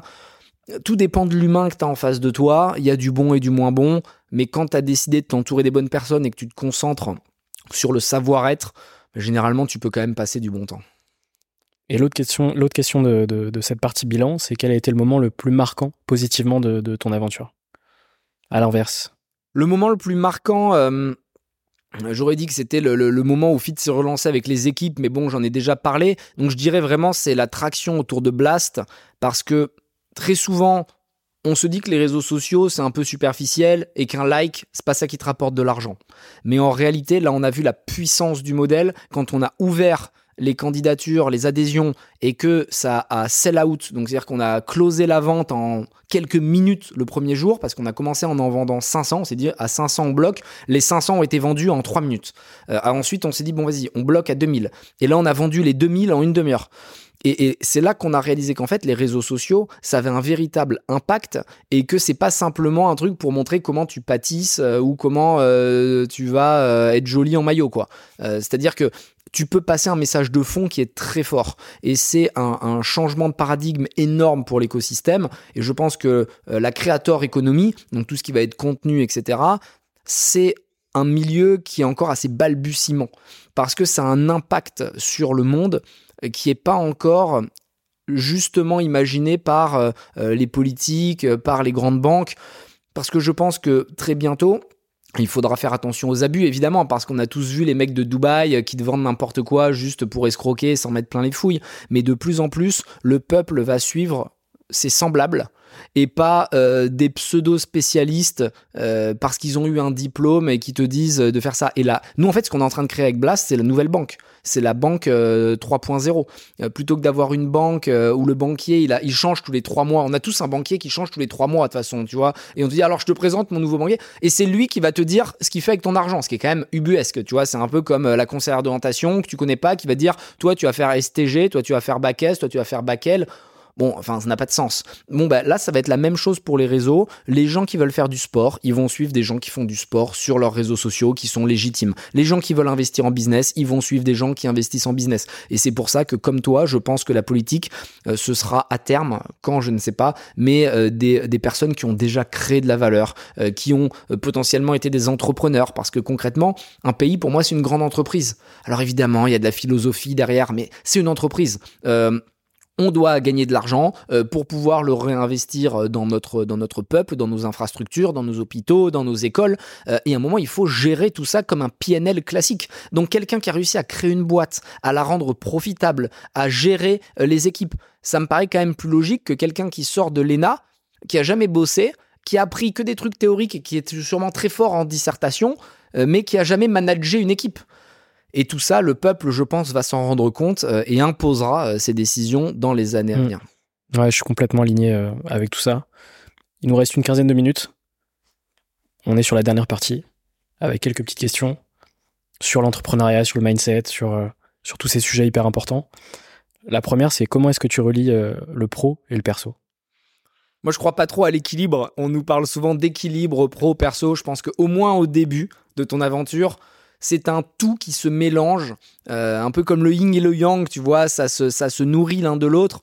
Et tu dois absolument être passionné par ce que tu fais parce que tu vas avoir envie de le partager. C'est-à-dire que si tu es en couple, c'est obligatoire que tu vas parler à ton conjoint, à ta conjointe de ce que tu as fait dans la journée, des problèmes que tu as rencontrés, des joies que tu as ressenties. Parce que c'est tellement fort l'entrepreneuriat que tu peux pas le garder pour toi et à 18h dire allez, je clôture ma journée d'entrepreneur, maintenant je passe à ma vie de famille. Ça veut pas dire que c'est impossible, il faut réussir à trouver ce qui te satisfait. C'est-à-dire qu'il y a des gens, moi mon cofondateur, Samuel par exemple, euh, il a euh, deux enfants, il a sa femme, il vit à Montfort-la-Maurie, il n'est pas du tout dans un style parisien, il fait pas de resto, il a un équilibre qui lui convient à lui, qui moi ne m'irait pas du tout. Euh, parce qu'il va vraiment vivre à la campagne, il va être dans son jardin, il va être content avec les animaux, les oiseaux, les bêtes. Moi, j'ai besoin d'avoir de l'énergie quand je sors de chez moi, j'ai besoin d'avoir de pouvoir rencontrer les gens pour faire du business, etc. mais il a son équilibre qui lui correspond, comme moi j'ai mon équilibre, et mon équilibre, moi, c'est de finir à 23h tous les soirs, euh, de manger rapidement un feed le midi devant mon écran, et de manger un journée euh, rapidement à 20h avant de m'y remettre 2-3 heures pour finir mes mails, et ça me fait kiffer. Et mon plaisir, c'est de faire du sport le matin pendant une heure et demie, euh, d'aller à la boxe, d'aller faire une séance, le week-end, peut-être de me faire un resto avec des potes qui sont entrepreneurs et où on va se chamailler sur la meilleure manière de créer de l'argent parce que je suis à ma place. Et le jour où je me sentirai pas à ma place, je changerai. Et c'est vraiment pas impossible que moi je finisse chaman dans je sais pas quelle forêt, parce que même si je l'ai pas encore découvert, euh, je vais me, euh, je vais réaliser que euh, je suis un mec spirituel et que c'est ce qui me nourrira dans 5 ans. Donc vraiment, essayez de trouver ce qui vous fait du bien. Essayez d'être heureux. Et si quand le matin vous vous levez et vous dites oh non, il est mercredi, on est mercredi, il me reste encore deux jours avant le week-end là c'est qu'il y a un gros problème. Trouvez ce qui vous fait kiffer. Moi, chaque matin, je me lève. Je suis content. Ce matin, j'ai vu qu'on avait un podcast tous les deux. Je me dis trop cool, on va parler de ça, on va parler de business. Après, je vais finir tard, j'ai un autre rendez-vous. Il y a un concurrent qui veut me parler, il veut me rencontrer, il m'a emmené tous ses cofondeurs. Je trouve ça cool. Est-ce que ça va bien se passer? Est-ce qu'on va s'embrouiller? Ça me tarde, tu vois, et, je suis content d'être là. Donc, euh, essayez de trouver vos plaisirs. La vie est vraiment trop courte. Moi, j'ai vu des gens très malheureux. J'ai vu des vrais problèmes. J'ai vu des gens suicider, j'ai vu des gens se prostituer dans la rue, j'ai vu des gens sombrer dans la drogue. J'ai vu le mal, si tu veux. Et donc, je peux pas envisager qu'un humain soit pas épanoui et ne fasse pas ce qui lui plaît vraiment. Tu vois, la liberté, pour moi, c'est quelque chose de fou. Et donc, tous ceux qui nous écoutent aujourd'hui, je les invite à trouver le plaisir, à trouver la joie, à se libérer des gens pathogènes autour d'eux qui les empêcheraient de trouver cet épanouissement. Allez chercher la vie qui vous correspond. La question d'après, elle est très reliée. C'est qu'est-ce que tu fais pour aller mieux? J'essaie de m'écouter, j'essaie de me comprendre. Le plus grand combat que vous allez mener, c'est le combat contre vous-même. Vous êtes votre seul adversaire, ça j'en suis convaincu et je l'observe. Moi je me fais très peur parce que j'ai le mal en moi, tu vois, j'ai encore cette souffrance, je suis un écorché vif, je suis un mec blessé, un peu brisé, euh, qui a vu des choses tellement négatives dans la vie que quelque part ça reprend le contrôle. Et parfois, je redeviens ce mec énervé contre la vie, tu vois, qui a envie de se venger, qui pourrait vraiment sombrer dans des choses euh, mauvaises. Et donc mon combat, c'est de réussir à me temporiser. C'est pour ça que je vais prendre même des médicaments pour me calmer. Je vais essayer de, lisser, tu vois, ces pics d'émotions euh, de manière à être plus dans le contrôle. Je vais essayer de devenir euh, moins impulsif. Et donc ce, travail que vous faites avec vous-même, c'est ce qui vous rendra épanoui, c'est ce qui vous rendra heureux. Il faut essayer de vous poser la question, est-ce que je suis devenu une meilleure version euh, que l'année précédente? Et est-ce que j'essaie de tendre vers un idéal que j'aimerais atteindre, même si on n'y arrivera jamais, de telle sorte que quand vous serez sur votre lit de mort, vous n'aurez pas de regrets? Et ça, pour moi, c'est la clé. T'imagines, tu sais que tu vas mourir, tu le sens, j'imagine, dans quelques heures. C'est la fin, t'as 85 ans, il est 3 heures du matin, ta famille n'est pas là, t'es seul dans une chambre d'hôpital tu te dis est-ce que j'ai mené la vie que je voulais? J'ose pas imaginer, tu vois, le mec ou la nana qui se dit oh là là, j'avais un potentiel mais je l'ai pas exploité, je suis sûr que j'aurais pu faire ça, mais j'ai suivi ce que la société m'a imposé. Horrible, tu vois, parce que moi je crois pas en la réincarnation, je crois pas en Dieu, je crois pas à tous ces trucs. Donc pour moi, une fois que t'es mort, il n'y a pas de play again, quoi. Tu vois, c'est terminé. Il n'y a personne qui est revenu pour. Il n'y a personne qui est revenu témoigner. Donc, moi, comme je suis pragmatique pour le moment, euh, je, n'y crois pas. Si un jour je vois quelqu'un me dire autrement, je, resterai ouvert. Je suis très ouvert, mais quand même euh, euh, efficace dans, le, dans tous ces sujets-là. C'est quoi ton plus grand rêve? Mon plus grand rêve, euh, ce serait que la méritocratie soit remise au cœur de la société et donc qu'on voit une révolution dans notre pays. Euh, je pense que la France est un très beau pays. Il faut pas du tout cracher sur la France, ce qui a été fait. Quand on voyage un peu dans le monde, on voit la chance qu'on a à de très euh, nombreux égards. Mais malgré tout, on reste une société d'héritage, on reste une société de réseau, on reste une société où c'est extrêmement compliqué de s'extraire de sa condition. Et mon objectif, c'est qu'il puisse y avoir d'autres personnes comme moi, parce qu'en réalité, je m'attribue, m'attribue pas du tout ma réussite. C'est-à-dire que oui, j'ai beaucoup travaillé, oui, je dois avoir un petit peu de talent sur certaines choses.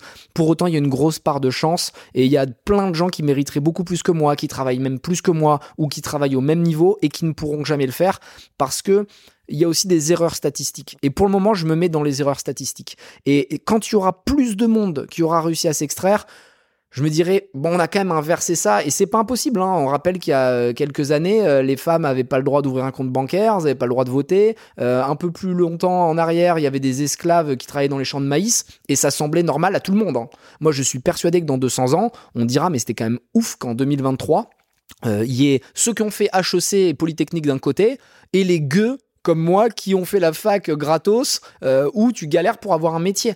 Non, il y aura beaucoup plus d'égalité, beaucoup plus de mérite, beaucoup plus de méritocratie. Et à ce moment-là, je me dirais que si peut-être à un tout petit niveau j'ai participé à ce changement, bah ça donnera du sens euh, à ma vie, quoi. Et c'est quoi ta plus grande peur? Ma plus grande peur, c'est d'avoir une vie basique. Et, et ça peut paraître prétentieux, mais je pense qu'on a tous la possibilité de marquer euh, l'histoire dans un sens positif. Et quand je dis marquer l'histoire, ça veut pas forcément dire se retrouver dans les livres qu'on va donner aux, jeunes, mais c'est de laisser un impact. Et laisser un impact, ça peut être à une personne. Moi, typiquement, et tu connais Mélanie puisque tu as parlé avec elle. C'est quelqu'un qui m'a euh, fait confiance quand j'avais rien, que j'étais à la rue, que j'avais pas un euro. C'est elle qui remplissait mon frigo, alors qu'elle me connaissait euh, même pas. Euh, c'était pas mon sang, c'était pas ma famille. Elle remplissait mon frigo. Et cette personne m'a permis de devenir ce que je suis aujourd'hui. À mon tour, j'essaie de lui renvoyer l'ascenseur et elle est devenue multimillionnaire parce qu'à chaque fois que j'investis quelque part, je lui donne des parts. quand j'investis dans un immeuble, elle a un appart. Je fais tout pour lui renvoyer l'ascenseur et je sais que j'ai changé son destin comme elle l'a changé le mien. Et elle change aussi des destins à son niveau, celui de sa sœur, euh, celui de certaines personnes dans notre équipe. Et ça, pour moi, c'est la clé, tu vois. Et quelque part, c'est un peu comme quand tu lances un caillou au milieu de l'étang, les ondes de choc qui vont se propager, ça, c'est ton éternité. Et donc, quelque part, les actions que je mène, ou l'argent que je génère pour moi n'a pas beaucoup d'intérêt, mais les personnes que je vais enrichir grâce à Blast, les personnes que je vais aider dans mon entourage, bah tout ça c'est euh, à ton petit niveau un effet papillon qui fait que euh, tu as une vie qui sert à quelque chose. Et, ma plus grande peur, tu vois, c'est de me dire, je suis basique, j'irai à mon enterrement, personne pleurera, parce qu'au final, j'aurais fait quoi? J'aurais mangé, j'aurais travaillé, j'aurais pris le métro. Honnêtement, euh, c'est pas un truc qui, m'excite du tout. Le Anthony Bourbon de 2020, il était euh, fondateur et CEO de FID. Le Anthony Bourbon de 2023, il est fondateur et CEO de FID, fondateur du Bass Club, juré M6 qui veut être mon associé, auteur du livre Forcez votre destin, investisseur dans plus de 50 entreprises, en une du dernier magazine Forbes de France. Il fera quoi le Anthony Bourbon de 2026 je vais essayer de toujours faire plus. Hein. C'est-à-dire que je suis un éternel insatisfait. Je suis très content de ce que j'ai réussi à faire, mais je pense que j'aurais pu faire mieux. Euh, j'essaie toujours de me dire ma version parfaite, la version me regarde et, se moque de moi parce qu'elle a tout réussi et moi non. J'ai fait plein d'erreurs aussi. Hein. Euh, là, c'est vrai qu'on parle de, tous ces achievements qui sont incroyables. J'aurais jamais imaginé faire la couverture de Forbes. Tu vois, c'est quand même trop stylé.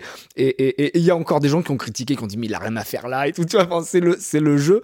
Euh, mais concrètement, il faut toujours essayer de faire plus, non pas parce qu'on est obsédé euh, par euh, vouloir plus d'argent, plus de visibilité, mais parce qu'en fait c'est un jeu. Pour moi, la vie est un énorme jeu peut-être que dans 5 ans je serai malade et que euh, je pourrai plus rien faire, que je serai sur euh, un lit d'hôpital. Euh, bon, ben pendant 5 ans, je veux tout défoncer et je vais le faire au maximum et c'est ce qui me rend heureux. et encore une fois, si dans 5 ans j'en ai marre et que je décide de devenir super fort en surf, ben, je vais faire le tour du monde pour faire toutes les plus belles vagues de surf et je sais que j'aurai un rôle important dans le milieu du surf parce que je sais pas, je vais prendre des super belles photos, je vais inventer des nouvelles techniques, je vais inventer une nouvelle planche. Mais ce que je veux, c'est toujours essayer de faire plus et j'espère qu'en 2026, écoute, on se fera une troisième partie de ce podcast. Exactement, je suis méga chaud. Il me reste deux petites questions. Euh, est-ce que tu as une ou un, entrepreneur à me conseiller pour euh, un futur épisode? Il y en a un là que j'ai vu qui est impressionnant. qui s'appelle Jules, c'est le fondateur de Mint Bike. On l'a financé euh, avec Blast et euh, il a 21 ans. C'est une machine. Honnêtement, c'est l'entrepreneur qui m'a le plus bluffé de tous ceux que j'ai vus euh, ces cinq dernières années. Il a une maturité exceptionnel alors que le mec a 21 ans, il vient d'une famille d'entrepreneurs et ses parents ont eu des grosses galères donc tu sens qu'il a eu les hauts, les bas et tu vois que ça l'a nourri. Il y a eu beaucoup d'entrepreneurs et je suis sûr que tu en as en tête même si on donnera pas de nom pour pas les griller qui ont pris le gros boulard dans les années 2020-2021 parce que tout le monde levait 100 millions, avait des licornes, euh, tu faisais du cash out et ils ont tous cru que c'était des bons entrepreneurs. Mais en fait, ils ont pas compris qu'ils étaient juste au bon moment au bon endroit et là ils sont tous calmes en ce moment, tu les entends beaucoup moins. Et lui, tu vois, il a déjà vécu ses hauts et ses bas. Et il a une, manière d'aborder, euh, que ce soit les négociations, le business. Il n'avait jamais levé d'argent. Euh, il fait 4 millions d'euros cette année, à 21 ans impressionnant. C'est le back market des vélos reconditionnés, si je fais simple, tu vois. il reprend des vélos, il, les remet nickel avec les batteries, les trucs, il les revend. Euh, et, le mec est brillant. Donc, euh, je pense pas qu'il ait fait beaucoup de podcasts, tu vois, parce qu'il est inconnu dans l'écosystème. Mais je peux garantir aujourd'hui, et vous verrez, on est quoi On est en juin, non, on est en mai 2023. Ce mec sera très riche. Je sais pas quand, je sais pas avec quelle boîte, ce sera peut-être pas celle où j'investis, mais il va être très riche dans 10 ans, c'est sûr et certain. Bah écoute, je me, je me note la reco. Et dernière question que j'ai posée sur les 50 derniers épisodes, c'est quoi pour toi un entrepreneur? Un entrepreneur, pour moi, c'est quelqu'un qui est capable de gagner de l'argent tout en vivant de sa passion. C'est-à-dire qu'il y a trop d'entrepreneurs qui travaillent pour la gloire, et il y en a beaucoup qui gagnent pas un euro ou qui gagnent moins que ce qu'ils gagneraient s'ils étaient employés, mais parce que le dimanche, ça fait bien pendant le repas de famille de dire je suis un entrepreneur, ils restent entre entrepreneurs. La réalité, c'est que la plupart sont juste des nantis, des bourgeois qui ont la capacité euh, de vivre même sans gagner d'argent parce que leurs parents leur payent leur loyer, leur bouffe et leurs vacances. Et que l'été, ils ont déjà une maison à Deauville, à Saint-Tropez ou je sais pas où pour aller chiller. Moi, j'ai zéro maison de vacances de ma famille. Je peux vous dire que l'été, je, je, dépense beaucoup pour partir en vacances parce qu'en fait, quand t'es pas hébergé par les uns et les autres, ça coûte très cher d'aller à l'hôtel, ça coûte très cher d'avoir des maisons. Donc je méprise un petit peu cet entrepreneuriat, tu vois, de, de pacotille. Donc pour moi, le vrai entrepreneur, c'est celui qui gagne du blé et qui prend du plaisir au maximum. Et ça, c'est quand même un vrai kiff de te dire, comme moi, chaque matin je me lève, je suis trop content. Euh, et en même temps, je gagne beaucoup d'argent. Parce que tu vois, l'argent, c'est la priorité. Moi, j'ai été très pauvre et j'ai été euh, riche euh, comparé, on va dire, au français moyen qui dans tous les cas est pas très euh, est pas incroyable hein, le français moyen. Enfin regardez il y a 0,3% des français qui gagnent plus de 7000 euros quoi. Donc si tu veux être riche en France en tout cas être plus riche que la moyenne c'est pas très compliqué dès que tu réussis un peu. Donc il faut gagner de l'oseille et en même temps kiffer sa vie. Je pense que c'est la meilleure définition. Ça sera la, conclusion de, cet échange, de cet épisode. J'ai beaucoup, beaucoup apprécié euh, ce deuxième euh, acte, on va dire. Puis effectivement, bah, on se retrouve euh, dans trois ans pour l'acte 3. en tout cas, un grand merci Anthony et j'espère que ça t'a plu. Et je suis convaincu que les gens qui vont regarder ou écouter cet épisode, ça va leur plaire aussi. Merci beaucoup, c'était un plaisir d'échanger avec toi. Merci Anthony. Merci d'avoir écouté cet épisode, j'espère qu'il vous a plu. Si vous aimez Serial Entrepreneur et que vous souhaitez nous soutenir, c'est très simple. Vous pouvez vous abonner sur votre plateforme favorite, mettre 5 étoiles sur Apple Podcast et Spotify et partager l'épisode à votre réseau. On se retrouve dimanche prochain pour un nouvel épisode.